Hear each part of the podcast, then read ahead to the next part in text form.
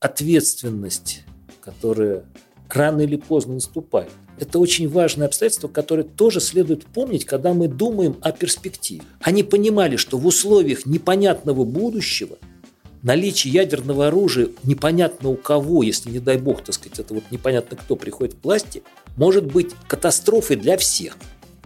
И они отказались. Изоляция в современном мире – инструмент распространенный. Это принятая форма выяснения отношений, когда других форм не остается. Но до страшного никто не хочет, так сказать, доводить. Когда в головах присутствует некий план, некая уверенность в том, что вот надо будет жить дальше и действовать достойно, ответственно и так далее, наверное, это может переламывать какие-то, так сказать, настроения, на какие-то э, страхи, да, какую-то, так сказать, внутреннюю трагедию и мобилизовывать людей. Всем привет! Это подкаст «Вот эта история», где мы с моим папой Николаем Щербаковым обсуждаем различные исторические события, которые, может быть, не самые популярные, не самые описанные, и именно через них пытаемся понять, что такое история и вообще, куда мы движемся дальше. Именно куда мы движемся. Это интересный вопрос. Особенно сегодня э, хочется подумать о том, как себя чувствуют люди и что они должны, о чем вообще они должны думать, когда они понимают, что они живут в учебнике истории, в каком-то параграфе в учебнике по истории. Потому что сегодня невольно задумываешься, что когда ты там был в седьмом, восьмом, девятом классе и проходил какой-то пункт конкретный исторический и думал, о, ну надо же, как это было там интересно или что-то там происходило. Бывает же такое. Бывает же такое, да. Ты не очень проецируешь это на себя, что ты тоже на самом деле находишься в таком вот историческом событии. А сегодня начинаешь об этом задумываться. И в этом плане интересно попытаться подумать, о чем люди вообще могли думать и как они могли планировать, находясь вот именно в том самом параграфе истории. А мы назовем этот подкаст «Историческая ответственность», а, потому что все, что сегодня происходит, неважно, сегодня или тогда, когда давно, это то, что а, определяет то, как мы будем жить дальше. И именно про эту ответственность народа, конкретных людей, страны, страны поколений, вот хочется сегодня поговорить. Ну, думаю, пап, ты начинай по поводу каких-то, может быть, периодов, когда... Я хочу предложить задуматься над тем, вот когда совсем все плохо в мире, не просто у кого-то, а действительно по-настоящему тяжело, плохо, трагично в мире. О чем могут думать и на что надеяться, ну, не самые заурядные люди, конечно, потому что мы тут не разберемся, угу. а личности, и, как правило, через которые и многие периоды становятся лучше понятно. И я вот в этой связи хочу напомнить, что самый трагичный период Второй мировой войны – это многие историки и современники уж точно считали таковым осень 41 года, когда Вторая мировая война шла уже долго. Вовсю. Началась Великая Отечественная война, и положение нашей страны было катастрофическим. Ну, мы помним о том, где находились войска, что три с лишним миллиона человек уже были или погибли, или были ранены, или просто выбыли из строя в армии, хотя шла мобилизация, все росло. И даже товарищ Сталин в великой мудрости своей начал думать и какие-то шаги предпринимать не, такие не очень официальные, не очень отчетливые по переговорам с немцами. И вот в этот самый момент, вот в августе, в середине августа 1941 года, когда совсем все вообще... Вот, ну, совсем. Э, я напомню, что к этому моменту формально существовала антигитлеровская коалиция. Формально. Но фактически из европейских стран воевала только Британия. Франция еще только-только разбиралась, сколько вообще Франции в мире, какие они должны быть и кто вообще за что может сделать. Никакие Соединенные Штаты ни в какую войну не вступили. И только что добавилась в эту войну наша страна. И отношение к ней, хотя оно очень быстро и сильно поменялось, тем не менее было еще, так сказать, какое-то настороженное. А что вообще там происходит? И вот в этот самый момент два лидера двух крупнейших стран того периода, Великобритании и Соединенных Штатов, Рузвельт, и президент, Черчилль. и Черчилль, э, премьер-министр, встретились на борту военного корабля недалеко от Ньюфаундленда, в Атлантике. Вот просто по соображению безопасности и удобства. Место не выбирали особенно. И проведя там эту встречу, выдали на гора декларацию двух держав, двух лидеров. Она мгновенно получила название «Атлантическая хартия». Хотя официально называлась «Декларация премьер-министра и президента тыры-пыры, тыры-пыры». 14 августа 1941 года. И вот в самый вот этот момент, который мы сейчас вот так характеризовали, эти два человека вообще не говорили в этой декларации, она была обращена ко всему миру, ко всем. Они там вообще практически не говорят про войну. Они говорят не о том, что вот надо сплотиться и сделать то и то и вот на этом направлении, там и то. Они говорят о том, как будет устроен мир после войны. Вот что нужно сделать, не, не что нужно, а каким надо быть сейчас, чтобы после войны этот, безусловно, новый, удачный, победительный мир стал хорошим, нормальным, привлекательным и так далее. И они добились своего, потому что эта Атлантическая хартия, она мгновенно сработала, люди обратили на нее внимание, безусловно. Ну и авторы были, так сказать, достаточно известные. Люди, в смысле, обычные люди или другие да, правители? Ее, она а. тут же, так сказать, была распубликована во всех средствах массовой информации. На нее откликнулись мгновенно руководители других стран. Ну, а какие тезисы в ней были, там, не знаю? Тезисы были очень простые. Нужно сделать сейчас все возможное, все достойное, чтобы после войны иметь право участвовать в создании этого нового победного мира. Все народы должны сделать свой выбор и вести себя так, чтобы они получили это право после войны быть в этой семье, которая будет этот мир отстраивать. Ну, удивительно, конечно, что они это обсуждают в момент, когда еще вообще непонятно, в какую сторону ну вот если посмотреть, да, но если посмотреть на вот этот вот черновик, то вот он не сильно правленный. То есть они уже приехали с пониманием того, что нет смысла беседовать о том, вот, что сейчас происходит. То есть все понимают, что это трагедия, ужас и так далее, это сложность необыкновенная. Но надо для того, чтобы людей увлечь, создать какую-то убежденность в перспективе, надо говорить о том, что будет потом. И они этого добились, потому что к этой декларации присоединились огромное количество людей, людей, в смысле руководителей стран, народов таким образом – и э, антигитлеровская коалиция стала очень быстро, так сказать, увеличиваться, укрепляться и прочее. Э, к этой декларации не сразу, через полтора месяца, он присоединился СССР, угу. а э, буквально вот совсем не, немного прошло, и уже в январе 1942 года, так сказать, вот первый месяц, первый момент, когда уже на что-то начали надеяться по-настоящему. Угу. Декабрьское наступление, понятно. Появляется Декларация Объединенных Наций, и многие тогда, и уж тем более после – говорили о том, что, по сути, Атлантическая хартия – это первый шаг в сторону ООН, нового международного объединения, организации, которая теперь должна была быть создана, ну и дальше пошло все это. Но мы сейчас не о том, что вот там декларации и прочее, а о том, что когда в головах присутствует некий план, некая уверенность в том, что вот надо будет жить дальше и действовать достойно, ответственно и так далее – наверное, это может переламывать какие-то, так сказать, настроения, на какие-то э, страхи, да, какую-то, так сказать, внутреннюю трагедию и мобилизовывать людей. Вот на этом уровне они этого добились. Причем, повторяю, это было незаурядное событие на фоне какого-то, так сказать, привычного события. Это была Вторая мировая война, когда все было совсем катастрофично. И вот угу. этот перелом произошел. И он был довольно быстро, надо сказать. Довольно быстро настроениях, в реакции на все это и так далее. Может быть, это хрестоматийное напоминание, но это не к нам относится, я имею в виду не к нам с тобой, когда угу. мы обсуждаем что-то. Но я хочу напомнить еще слова совсем другого человека, совсем из другого времени, так сказать, и других возможностей, но не менее авторитетного для миллионов, десятков и сотен миллионов людей. Махатма Ганди.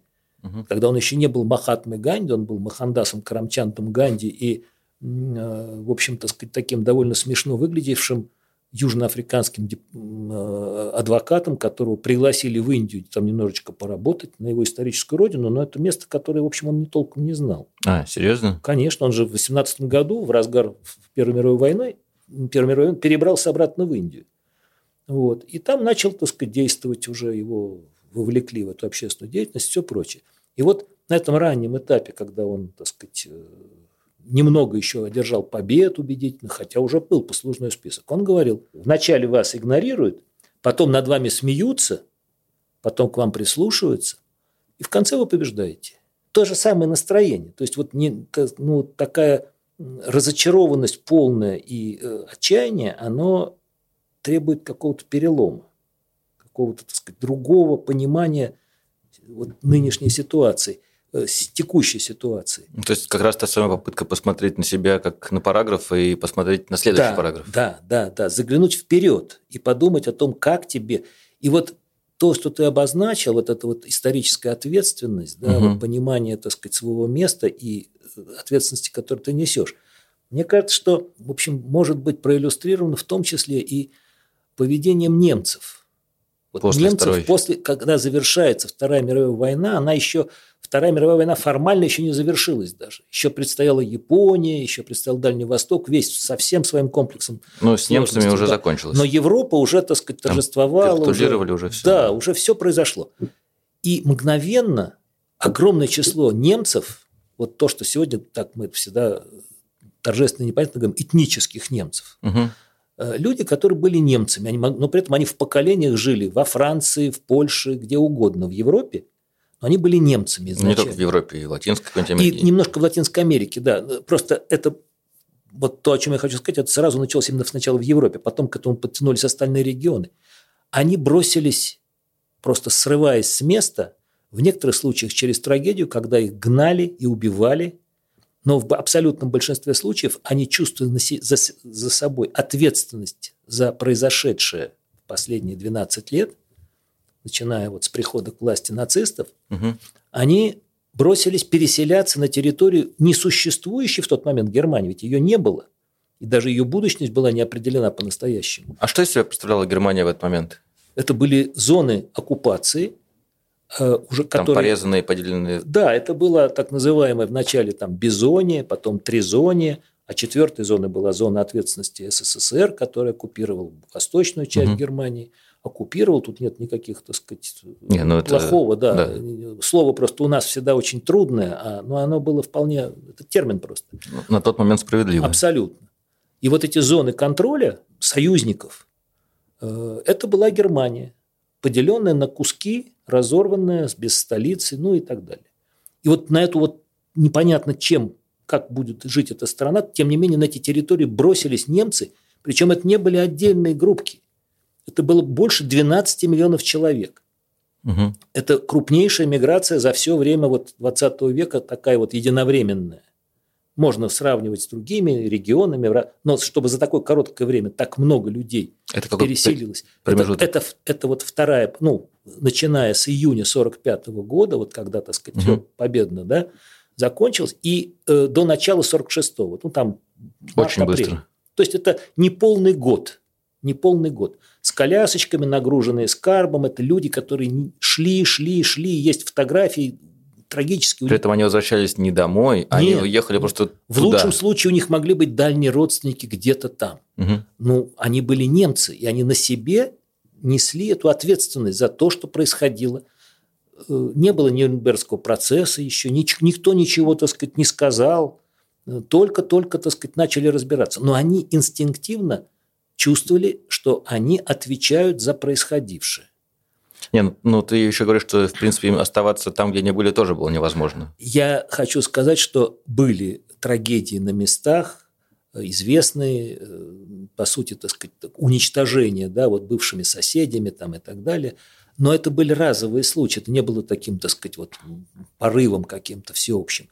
И абсолютное большинство этих 12 с лишним миллионов, они ушли в Германию не потому, что им что-то непосредственно угрожало, а потому что они понимали, что дальше им придется жить с грузом ответственности на себе за Германию, угу. за немцев. И только спустя очень серьезное время, ну, хотелось бы сказать, спустя поколение, но там чуть-чуть не хватило до поколения. Потому что в 62 году, в 61-62 году, э, нет, в 61 году, я должен быть тут точен, новый, достаточно харизматичный, совершенно, так сказать, такой новый для Германии политик, Вилли Брандт, ставший канцлером – он в годы войны был в оппозиции, спасался за пределами страны, там, угу. участвовал в всяких политическом сопротивлении и так далее. И вот он стал канцлером, и он посещал Польшу. Это был первый визит, так сказать, такой настоящий германского руководителя в послевоенное время в э, страны Восточного блока. И он при посещении э, мемориала, э, посвященного восстанию в Варшавском гетто, совершенно неожиданно, это было не запланированно, не подготовленная акция, он неожиданно встал на колени Причем там была куча корреспондентов, это тут же было все сфотографировано, распубликовано. Многие обвиняли его в популизме, что это, так сказать, такая показная. Ну, в целом. Но, тем не менее, э, абсолютное большинство немцев сказало, что он сделал правильно. Он выигрывал дальше выборы. Угу. Он получил Нобелевскую премию мира. И он говорил, что он это сделал, потому что он говорил, что у него нет слов, не, у, него, у меня не хватает слов, но мне нужно сказать. И вот он, так сказать, так поступил тоже своеобразная вот историческая ответственность за происходившее, допущенное, и она переломила настроение. Это вот этот жест, пускай жест, так сказать, такой достаточно показной, но тем не менее он сработал. Кстати говоря, на вот вы можете, если кто, ну, сейчас это трудно сделать, но на двух евровской монетке маленькой, э, недавно вышедшей, угу. уже вот опять это, еще сколько времени прошло, с 61 года, а там изображена как раз эта сцена, этот момент стоящий на коленях Вилли Брандт. Так что это помнится. Это очень глубоко оседает в сознании общественном. Такого рода поведение. Слушай, а вот если параллель проводить э, с японцами в Америке и вообще вот историей? Э, ну, тут параллель можно и правильно было бы проводить. Но дело в том, что интернированные с началом, с объявлением, не с началом войны, а с объявлением войны Японии, когда после Перл-Харбора все это, так сказать, продолжилось в такой форме. Порядка 200 тысяч, если я правильно цифру помню, было интернировано японцев, которые были гражданами США. Интернировано в смысле? Их поместили в концлагеря. Это были не концлагеря понятного как образца, понимаем, да. да.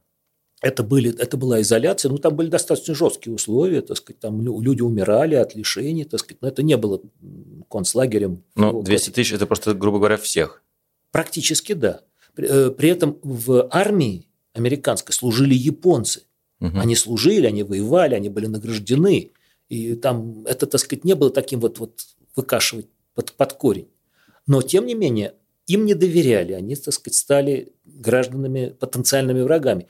Э, потом пришлось их вернуть.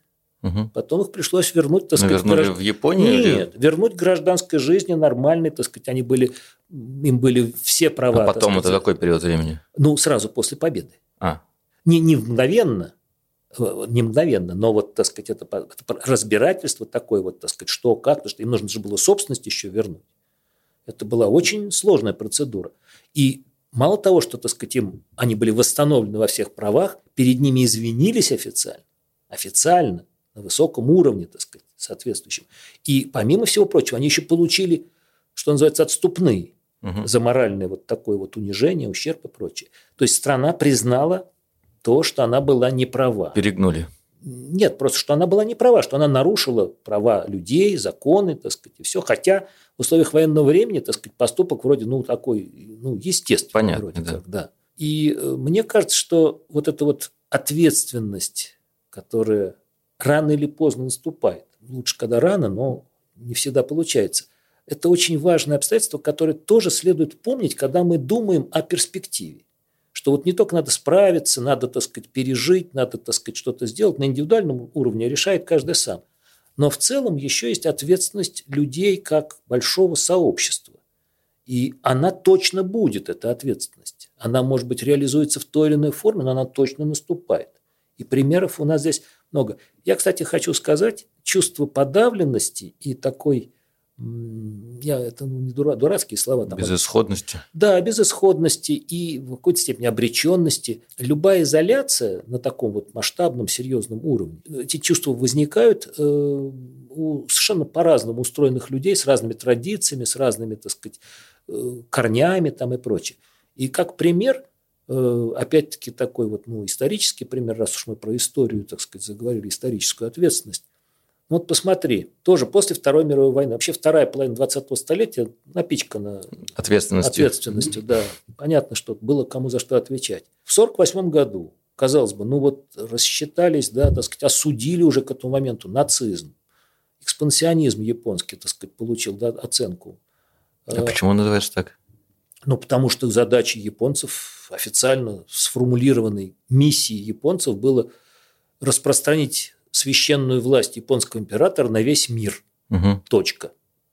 Ну и это все создавало не просто, так сказать, э, какие-то... Не, там... к тому, что это не национализм, это экспансионизм. Экспансионизм. Это другое. Ну, японцы э, как бы настолько были уверены в своем превосходстве, что они даже это и не обсуждали. Mm. То есть им националистами быть, им не надо было быть националистами. Они как бы, так сказать, вот себя знали. Вопрос не стоит на повестке. Не стоял на повестке. Вот. Не зря же они в многих случаях, они э, в своих там документах, скажем, несчастных китайских граждан, которых они использовали как объекты для экспериментов медицинских. Они их не называли людьми в документах. Они использовали термин, который означает чурбаки, вот деревяшки. Да, вот пришлите нам еще столько-то деревяшек для следующего этапа эксперимента. Но это отдельно, так сказать, да. очень сложная тема и так далее. Я просто хочу напомнить, опять-таки, что в этой многострадальной второй половине 20 века была еще, был такой регион, хорошо нам сегодня известно. У нас туда бесконечно какие-то делегации ездят, так сказать. Там живет уже тысячи наших соотечественников. Южная Африка. Так. Но вот не Южная Африка, большой регион, а ЮАР. Южная Африка как республика, как государство, угу. потому что есть еще юг Африки. Так вот, в Южной Африке э, наступила вот, в самый как бы неподходящий для этого момент наступила эпоха апартхейда, апартеида, как угу. у нас говорили. Люди были разделены по сортам, по принципу происхождения, цветное население и правильное, белое население. Именно цветное, потому что не только черный. Под эту категорию недочеловеков попадали люди смешанного происхождения, индийцы, так сказать, которых там было много, их вывозили. В а кто управлял ЮАР? Ну, то есть это была... А там пришла к власти, к власти националистическая партия. Ну, это она, она, она же не, там, не принадлежала там, Голландии или кому-то, это нет, уже нет, отдельное нет. государство. Южноафриканская да. республика, э, э, Южноафриканский союз тогда, это был доминион Великобритании, угу. вот, а потом она стала республикой, угу. независимым государством. Но нас интересует другое. Вот эта политика апартхейда, она была официально, совершенно официально, отчетливо провозглашена. Под это было подверстано множество законов, оформлено все было до мельчайших деталей. Система пропусков для людей и так далее, и так далее, и так далее. Э, разделение их по сортам, житье тут нельзя, там можно. Ну, в общем... То есть кастовая система в Индии цветочки. Отдыхает. Отдыхает. И вот эта политика, она получила осуждение на международном уровне. Э, когда немножечко, так сказать, разобрались последствиями Второй мировой войны и дошли руки до вот таких вопиющих нарушений, уже принято, кстати говоря, и осужденных вот этих вот, ну, по Нюрнбергским э, трибуналу, такого рода сегрегация – это расизм. Угу. А расизм – это плохо юридически было сказано, это недопустимо. А тут это происходит. И Генеральная ассамблея не просто, так сказать, так собрались, поговорили, а Генеральная ассамблея ООН, свежая международная организация, так сказать, набирающая обороты, она осудила эту политику и сказала, раз вы плохие, мы вас изолируем. СССР в том числе. Все. Присоединилась. Угу. Это, это была резолюция Генеральной Ассамблеи. Там не особо сильно, так сказать, э, мнения разошлись. Потому что это было вопиющее нарушение, ну, казалось бы, вот только что вот установленного порядка, так сказать, договоренности и так далее. И Южная Африка на 30 лет, по сути, да, попала в жесточайшие санкции. Причем они касались всего. Они касались политики, вот так сказать, такой, в таком понимании в широком. Они касались экономики, а Южная Африка, быть том, что там алмазы, золото и прочее, ей много чего было нужно и много чего вывозилось из страны. Значит, будьте добры. Вот. Э, это касалось э, контактов разных, и что, как потом выяснилось, было абсолютно для южноафриканцев, для истеблишмента, да и просто для граждан, что самое главное. Мало ли там какие политики, так сказать, что переживают. А вот рядовые южноафриканцы, спустя годы после всех этих мытарств, они очень это хорошо помнили. Я могу вам ну, так сказать, я могу собственный опыт общения с южноафриканцами многочисленным привести, когда они уже прошла эпоха апартеида, они говорят, да, это было тяжело. Спорт. В спорте они были париями. Угу. Их не пускали на Олимпиады, там постепенно это набиралось, так сказать, разрасталось, это, эти санкции, бойкот шел просто, так сказать, по нарастающей. Э, они не такие уж безумные спортсмены все, но все-таки, так сказать, ну... южная страна, много хороших площадок – и их выкинули из всех чемпионатов, олимпиад и так далее, и так далее. Э, были какие-то отдельные, так сказать, ну, прорывы угу. да, в их пользу. Э, ну, скажем, вот в странах Содружества британского очень любят играть в регби. Так вот, ну вот регби ему давалось играть там с Новой Зеландией, там еще с кем-то, я уж не помню. Но не более того, это были какие-то отдельные такие не совсем легальные исключения. Какая-то там Формула-1 их, так сказать, игнорировала и так далее и тому подобное. И для них это было ужасающе унизительным положением. Они это помнят, повторяю, вот до сих пор они знают, что такое изоляция международная. И выход из этого положения, который происходил значит, вот в начале 90-х годов, по мере того, как холодная война заканчивалась, а Южная Африка из страны, в которой апартхейт и вообще, так сказать, ужас, ужас, ужас, становился новой Южной Африкой. Э, побеждает. А он, смотри, это интересно, апартеид, он закончился он закончился... Из-за санкций или а потому а вот, что... Этот, вот, вот это вот вопрос очень, так сказать, э, сложный, потому что э, в условиях санкций южноафриканцы сделали ядерное оружие. Ну, им помогали тайно, так сказать, всяко. Ну, представляете, вот, вот что им удалось сделать? Там, сейчас, есть, там есть ядерное оружие? Оно у них было, mm. и они от него отказались.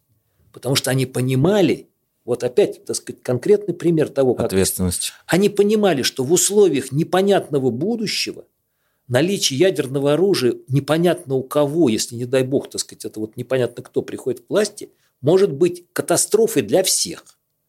И они отказались, они перевели все свои ядерные программы, так сказать, контроль над всеми этими установками и так далее в МАГАТЭ. Угу. И все, так сказать, на этом закончилось. Хотя испытания они провели в Южной Атлантике, так сказать, они это все Бахнули. сделали, да. Вот. И люди, которые пришли к власти, можно долго рассказывать, как это все происходило, борьба, там очень, ну, об этом написано множество книг и прекрасные мемуары. Но те новые политические силы, они не были новыми. Это были люди, которые жизнь положили на то, чтобы покончить с апартхейдом. Это ну, были Нельсон. Мандела? Ну, Нельсон Мандела замечательный человек, но э, это были совсем не только цветные люди, надо тоже это напомнить. Совсем не только. И вот когда АНК, Африканский национальный конгресс, приходит к власти, проводятся выборы, так сказать, много чего там происходит, перемен всевозможных, и апартхейда теперь нет. Все. Радужная нация, да, новая, так сказать, страна, новый режим, новый, все новое. Этот человек, вот чем он импонирует многим, Нельсон. Э, Нельсон Мандела. Ну, 27 лет, так сказать... Э, просидел. Просидел, да, там были разные режимы, но он, так сказать, честно отсидел это все. И вот по завершении всего этого, и он уже президент. Первый избранный, так сказать, не расовые выборы, все хорошо. И что он делает одним из первых шагов? Он пытается примером личным, своей ответственностью за то, что было, показать, как должно быть дальше. Не просто программы «давайте сплотимся». Он собирает на чаепитие, приглашает к себе на чай. К моменту, когда он становится президентом, уже все те, кто его э, сажал в тюрьму, судил, все уже умерли. они их уже нету, да. Но женщины живут дольше, жены их живы. Он приглашает к себе в резиденцию на чай, английские традиции всюду, э, жен, вдов, своих преследователей. И они пьют чай, и он естественно, делает такое, так сказать, не специальное, не громкое, но заявление, так сказать, ну, которое вот в прессе можно там потом передать. Давайте строить Южную Африку вместе. То есть через, через это он пытается обратиться ко всем. Да. да. Но тоже это, так сказать, своеобразное вот признание того, что было, да, вот эта вот историческая ответственность. Мы должны действовать, так сказать, с оглядкой на эту историческую ответственность. Так что историческая ответственность – дело важное, и в нее входить надо заранее, приучать себя к тому, что она будет. Ну, еще один достаточно понятный пример уже ближе к нам – это Иран и ну да, иранская и... изоляция. Она и... когда началась? С исламской революции в 1979 году. Это уникальное событие, потому что уникальное, потому что э, оно так как бы вот надвигалось, оно, так сказать, так предполагалось, с ним там боролся шах, там все было всерьез. Э, но, э, в общем, оно произошло в одночасье, да, вот, так сказать, там были всякие схватки, ну, сейчас долго можно об этом uh-huh. разговаривать, но оно произошло, когда шахский режим и шах сам по себе, он понял, что не сдержать.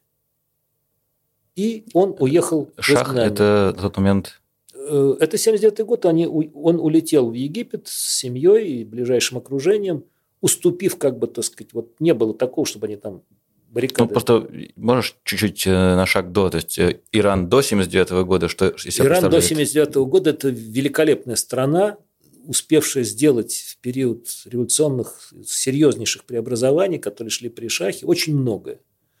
Э, мои коллеги-иранисты, знатоки фарси и прочие, я думаю, с этим согласятся, что, несмотря на то, что это стоило колоссальных усилий, я имею в виду и трагедий личных и так далее, были преследования, репрессии против самых разных политических сил внутри страны, режим Шаха э, сумел эту страну сделать современным государством, которому завидовали. Он причем очень хорошо ладил и с Западом, и с Востоком Шах. Угу. И Леонид Ильич принимал его, Брежнев, в Москве, угу. и э, на Запад он ездил достаточно регулярно, выстраивая отношения и все прочее старшее поколение помнит какие-нибудь, не знаю, стиральные порошки из Ирана, которые были первыми, по стиральными порошками в нашей стране в таких ярких коробочках. До этого мыльцем стирали. Вот. И так далее. Он создал современные виды промышленности. Ну, он не лично, естественно. Ну, понятно, Иран да. создал, так сказать, современные виды, современные отрасли промышленности, так сказать, покупал патенты, там, развивал свое и так далее.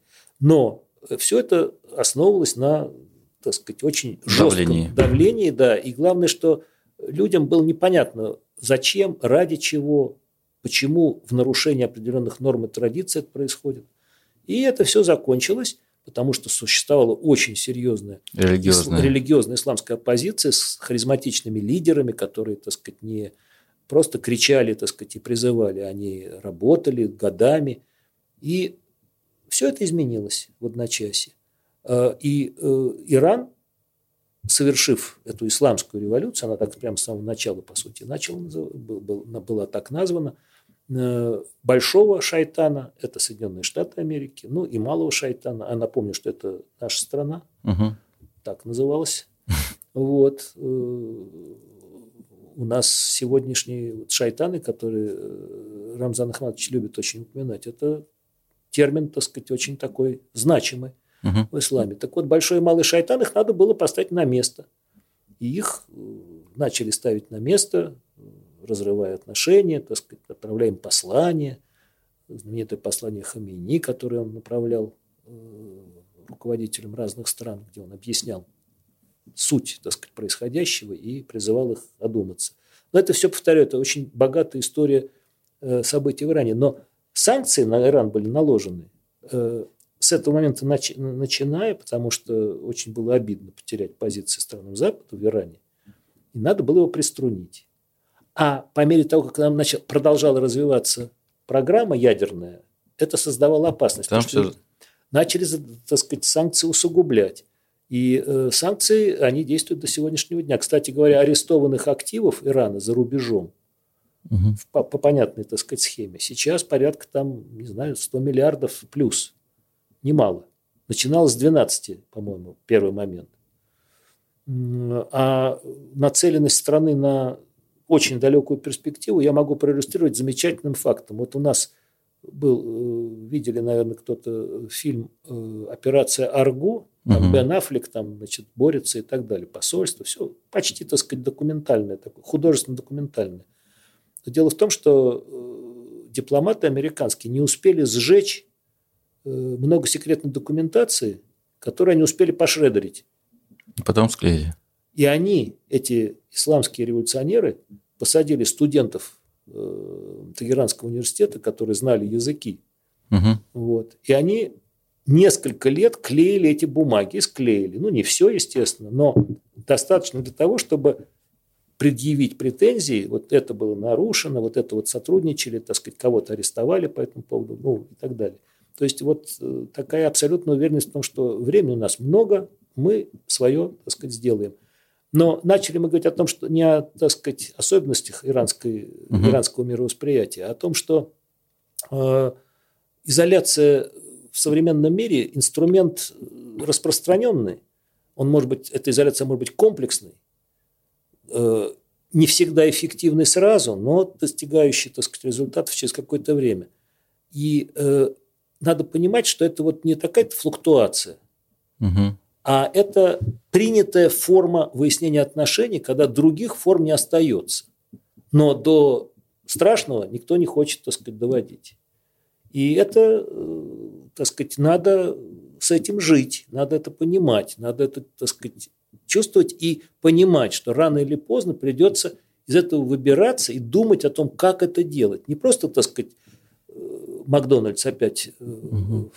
запустить, а как дальше жить с пониманием своей ответственности и так далее. Слушай, а вот еще, если говорить про ответственность, мы там с тобой обсуждали в какой-то момент про Китай, про период Мао. Ну Тоже да, ведь... да.